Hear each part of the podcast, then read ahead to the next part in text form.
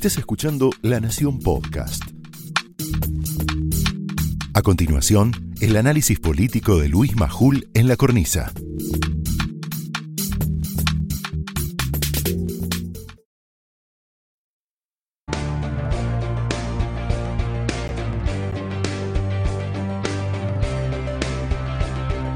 Buenas noches. Nos damos otro abrazo de nuevo. Ahí va. Gracias. Gracias por lo del domingo pasado. Gracias por, por el espaldarazo, así se dice. Y felices Pascuas. A vos que estás en tu casa pensando, apoyando lo que hay que apoyar, pero que no querés que te mientan. Yo quiero hablarle hoy respetuosamente al señor presidente. Quiero decirle, señor presidente, cuarentena sí, chorros, mafiosos y oportunistas no.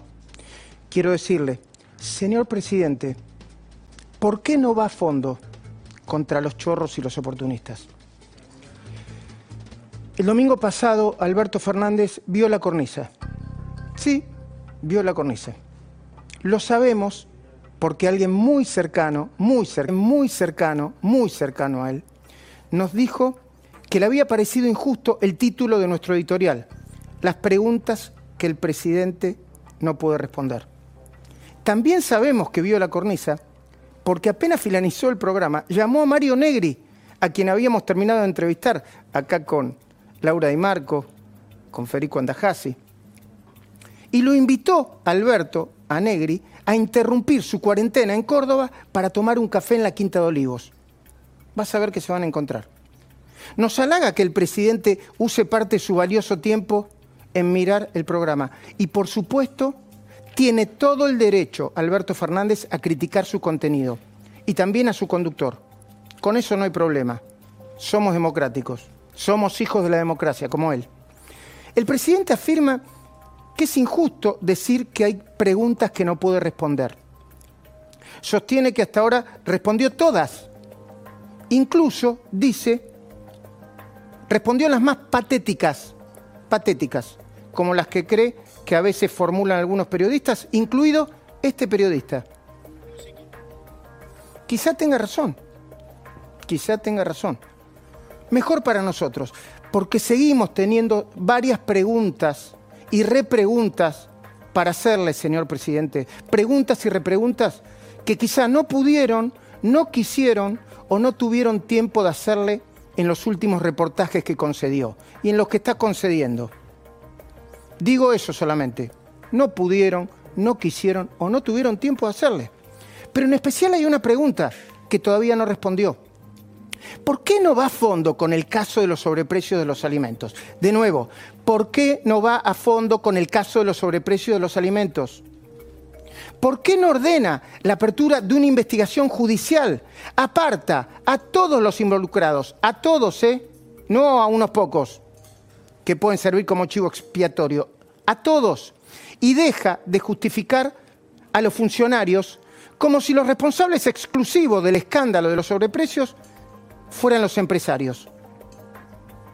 Es más, le diría con todo respeto, señor presidente, si está viendo este programa, preste atención, le sugiero que preste atención, ¿eh? porque enseguida vamos a demostrar, escuchen bien, que lo de los sobreprecios, que Diego Cabot, acá presente, está por ahí Diego, ¿no? Acá presente, acá está Diego, ahí está, mírenlo, incluso se puso una corbata. Es una nota solo eso. Que Diego Cabo destapó no fueron hechos aislados, que son parte de un sistema de corrupción al que a partir de ahora denominaremos, si ustedes me permiten, por favor Federico, ¿me permitís? Buenas noches. Buenas noches, ¿cómo estás? Muy bien. Lo vamos a llamar el cártel del club de la alimentación. El cártel, porque están cartelizadas, las empresas, del club, como dice Carlos Pañi, de la alimentación. Un sistema al que no parece exagerado compararlo, por ejemplo, con el de la cartelización de la obra pública. Sí. Un sistema parecido al que se mostró en la megacausa denominada los cuadernos de la corrupción, impulsada entre otros también por Diego Cabot, con el que ahora vamos a hablar en el mano a mano. Un sistema que no solo abarca el Ministerio de Desarrollo Social, sino a muchas otras dependencias oficiales. Tendrá oportunidad de comprobarlo enseguida, señor presidente, cuando la abogada experta en asuntos de corrupción, Silvina Martínez, me dicen que está conectada, enseguida la saludamos, presente el anticipo de la ampliación de denuncia que tengo acá, la ampliación de denuncia, revelando nuevos casos de compras con sobreprecios en otros productos, como, escuchen bien, fideos, en una compra que una vez más aparece Sol Ganadera SRL, anoten el nombre de esa empresa. Harina, ofrecida al Estado por una empresa cuyo objeto no es la venta de comida, sino la de vender telas mayoristas desde un local en once. Vamos de nuevo. ¿Entendés lo que te estoy diciendo? Hay una empresa que vende comida, pero cuyo objeto principal es vender telas como mayorista en once. Una compra de choclos en lata, para mí los que serían los más caros del mundo, y allí aparece una empresa cuyo nombre genera suspicacias. Se llama, voy a saludar a, este grupo de periodistas, la colaboración especial de Laura Di Marco, María Julio Oliván, periodista a partir de ahora en la cornisa, ojalá que todos los domingos, ¿eh? Madre Antonio, un chico autista, después vamos a hablar de eso, ¿no? Sí. Bueno. ¿Querés? Eh, escuchen, escuchen cómo se llama la empresa. Se llama Nomerobo.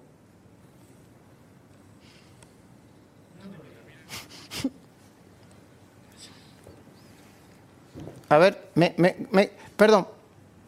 No me robo, me corro para que vean el cartel. Me, corro, me corro. No me robo. ¿Qué? ¿No me robo a sí mismo? No me robo. No me robo forma parte del grupo Copacabana, también implicado en las primeras denuncias. Pero ya que estamos hablando con el presidente respetuosamente, recomiendo al presidente y a vos también, para que te detengas a mirar enseguida la presentación de un nuevo caso. En un ratito te lo va a presentar Hugo Machiavelli con Silvina Martínez. Es desopilante. Demostraría que no solo al coronavirus, sino también al dengue, repito, al dengue, se lo combate con compras que contienen sobreprecios. Al dengue se lo combaten con compras que contienen sobreprecios. Señor presidente, sabemos que usted se enoja cuando interpreta que hay trolls de la oposición que lo maltratan. ¿Viste que lo dice, no? Laura de Marco, buenas noches. ¿Viste que dice, hay trolls que me maltratan, no? Habla de eso, ¿no? Eh, hay trolls de, todos lados, ¿no? Yo, le hice el otro día una entrevista a Durán Barba y me masacraron los kirchneristas y el, toda el área del presidente Alberto Fernández. Pero me masacraron durante días. El presidente Alberto Fernández dice que hay trolls que lo maltratan. Por eso debería comprender de nuevo a nuestro colega Diego Cabot. Orgullo de tenerlo en la redacción de La Nación. Debería comprenderlo cuando Diego se enoja con los otros trolls, los que para defenderlo a usted, señor presidente, lo insultan a él. Por eso cuando Cabot escribe en su cuenta de Twitter, no sé si lo leyeron, les voy a repetir el resumen solamente y debe estar por ahí. Ahí está el gobierno compró alimentos, pagó precios superiores a los máximos, el ministro lo reconoció, está publicando el boletín oficial y en precios máximos, pero el hijo de, soy yo, que lo cuento, cuando Cabot se enoja así, usted, presidente, con todo respeto, debería tomar no la denuncia por sobreprecios como un ataque, sino como un favor, sí, como un favor. Porque los periodistas que mostramos la corrupción lo estamos ayudando, no a usted, al gobierno, al Estado, al país, a sacarse de encima a los chorros, los mafiosos y los aprovechadores que lucran con el hambre en el medio de la pandemia. Y lo hacen, señor presidente, con mucho respeto, en su gobierno, loteado por necesidad. Repito, loteado por necesidad. En este gobierno loteado por necesidad hay muchos de estos canallas. Usted lo sabe. Yo sé que usted lo sabe. Y usted sabe que muchos sabemos que usted lo sabe. También sabemos que está ocupado con el tema más urgente, Estar ocupado con el tema más urgente es otra cosa. Y está bien que esté ocupado en eso. Y ya que hablamos de coronavirus, ya que hablamos de coronavirus, aprovechemos para insistir con la idea que venimos teniendo con Federico, con, un montón de colegas desde siempre. Nos pareció muy correcta su decisión de disponer el aislamiento social obligatorio. Nos sigue pareciendo bien que haya decidido ampliarlo hasta el 26 de abril próximo. Además, vamos a analizar en este programa con Conrado Stoll el debate de si en Argentina está aplanada la curva porque hay pocos testeos o si lo está porque su gobierno tomó la decisión a tiempo. A tiempo después de subestimar al principio el alcance del COVID-19. Pero hablando de canallas, hablando de canallas, ahora quiero hablarte a vos, que estás del otro lado. Porque en la semana yo, la verdad que me, sacó de quicio el hecho ese. Y me puse mal, me puse mal. Yo reconozco, soy una persona intensa, pero no me suelo enojar así.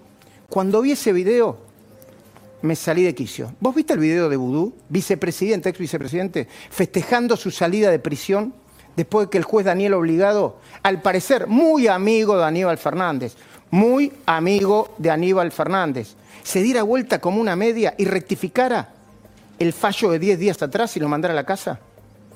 De veras me sacó de quicio. Yo traté de que no, pero me sacó igual. ¿No debería indignar también al presidente que un tipo con condena firme, acusado de afanarse la maquinita de hacer billetes, que truchó una dirección fiscal para no pagarle la mitad del auto a su ex esposa, use la bandera de los derechos humanos, esa inmoralidad que hizo para presentarse como un político preso? Breve, por favor, ponelo, porque si dura más de segundos no voy a poder aguantar. Queridísimas madres, un jueves más, un momento que quiero solamente agradecer el momento de felicidad con mi familia, pero también pedir que no nos olvidemos de las presas y presos políticos que hay en la Argentina. Hay que seguir luchando todos los días y ustedes son un ejemplo de luchar con alegría, con fortaleza, nunca bajando los brazos. Mañana va a ser mejor porque nos va a encontrar juntos y nos va a encontrar luchando por una patria libre, justa y soberana. Un fuertísimo abrazo. ¿Lo viste? ¿No indigna? Sí, indigna, ¿no, Federico? Brevemente. Sí, Luis, eh, indigna muchísimo porque, a ver, la sociedad está mirando. A pesar del barbijo, la sociedad está mirando. A ver, todos nosotros tenemos que quedarnos en casa. Y el riesgo, desde yo cuando vine acá al canal me paró la, policía, si yo no tenía la, identificación, probablemente me llevaran detenido. Paradójicamente, los que están detenidos, como el caso de Udu, se van a su casa. Ahora, esto realmente se van a su casa. Ahora, esto realmente enoja muchísimo a la gente, molesta muchísimo a la gente, y yo también le digo al presidente Fernández, que no se confíe tanto en las encuestas. Yo sé que él este, está pasando por, un buen momento, pero de verdad que está pasando en realidad por un momento de fragilidad muy grande y eso debería verlo y de verdad que la gente, insisto Luis, está mirando.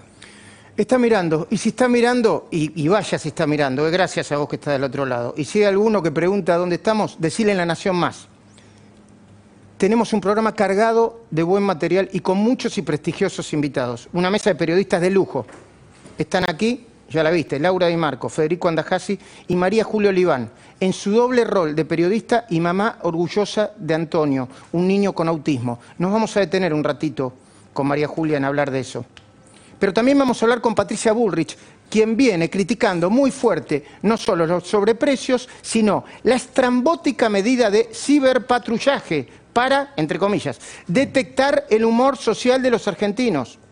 Con Roberto Kachanowski, quien viene insistiendo en un ajuste real de la política y denuncia el impuesto patria de Máximo Kirchner, dicen, y Heller, como un intento de vender humo para que los altos funcionarios mantengan sus privilegios. Y vamos a presentar a los sueldos más altos del Estado, junto a Guadalupe Vázquez, quien ya llegó, ya que no tuvimos tiempo de desplegarlos en Mirá, el programa que hacemos de lunes a jueves. Y ojalá que podamos incluir todos los informes, porque tenemos buenísimos.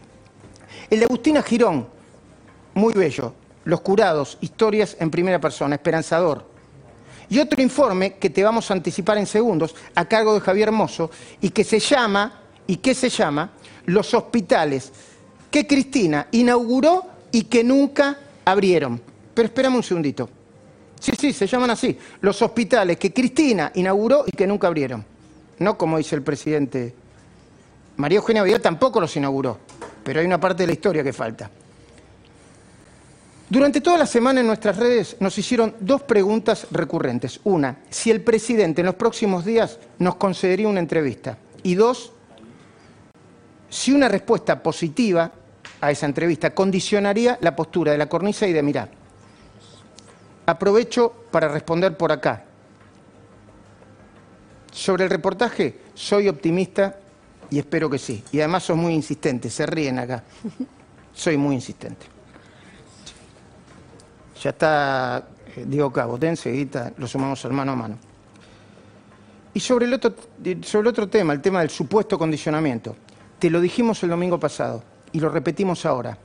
Con pandemia o sin pandemia, nada ni nadie nos va a hacer callar.